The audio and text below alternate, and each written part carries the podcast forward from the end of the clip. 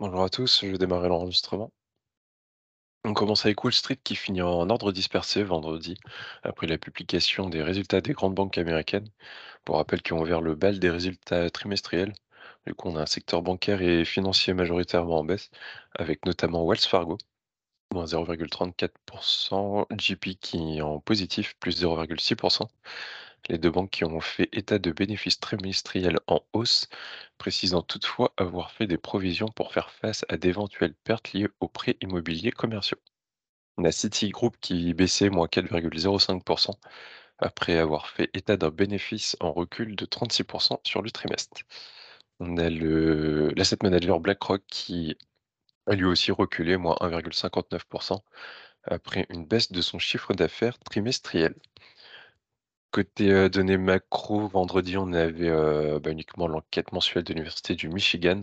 On a le moral des ménages américains qui s'est nettement amélioré depuis le début du mois de juillet, à 72,6 par rapport à juin où on était à 64,4 et contre un consensus Reuters qui visait 65,5.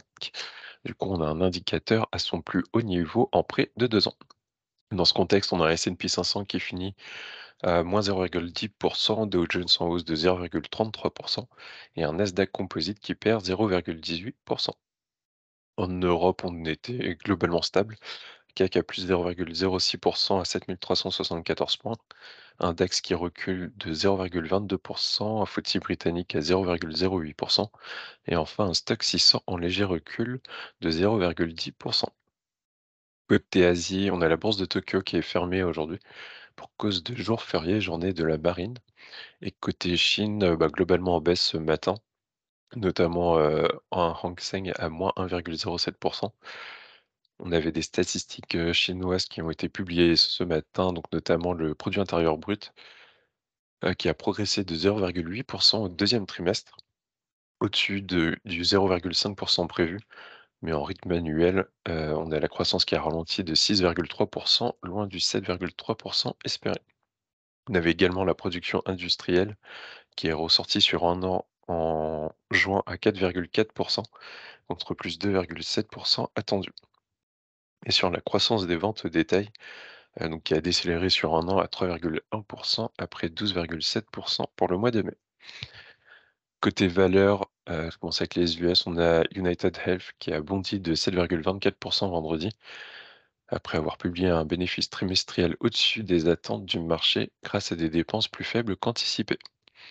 Côté Europe, on a Casino. Euh, sur Casino, on a la holding 3F, donc qui regroupe les trois hommes d'affaires Xavier Niel, Mathieu Pigas et Alexandre Zouari, qui a annoncé euh, dimanche ne pas déposer d'offre pour la reprise du distributeur, ce qui laisse le champ libre à la proposition rivale portée par l'homme d'affaires tchèque Daniel Kretinsky.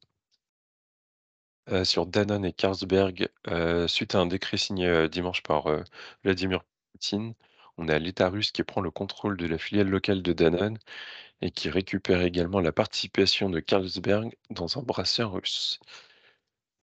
sur Roche, on a Roche et deux de ses filiales qui ont été attaquées en justice, qui ont attaqué pardon, en justice Biolène devant le tribunal fédéral du Massachusetts, estimant que la version similaire du traitement contre la polyarthrite rhumatoïde de la société de, biotech américaine enfreint plusieurs de leurs brevets.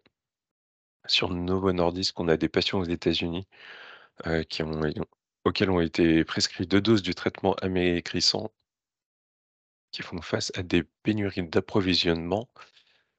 Sur Banco, on a la troisième banque italienne qui a annoncé vendredi avoir conclu un accord avec Grupo BCC et CREA, le fonds de capital investissement FSI, afin de créer un groupe spécialisé dans les paiements et qui sera le numéro 2 du secteur dans la péninsule.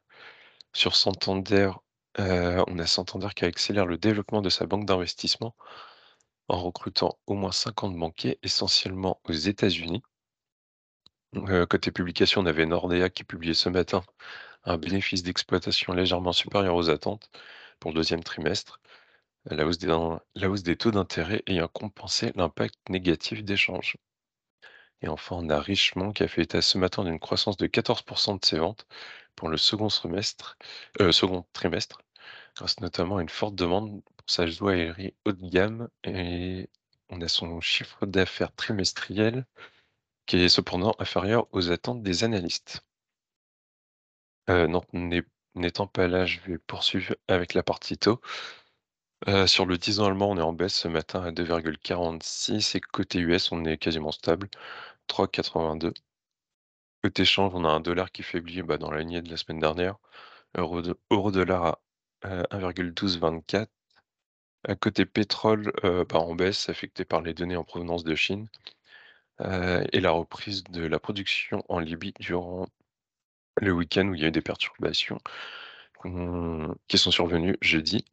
Du coup, on a un Brent à 78,89 pour un WTI à 74,40 et enfin côté données macro, donc aujourd'hui on aura l'indice Empire State pour le mois de juillet à 14:30, heu et cette semaine, on aura les ventes au détail côté US, donc ça c'est demain. Mercredi, on aura l'IPC en Europe et les mises en chantier côté US et enfin jeudi, on aura l'enquête de la Fed de Philadelphie.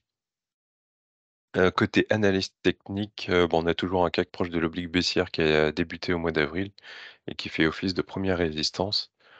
Heu, 1 support qui se situe à 7082 et deuxième support, la moyenne mobile 200 jours. Bonne journée, bonne séance à tous.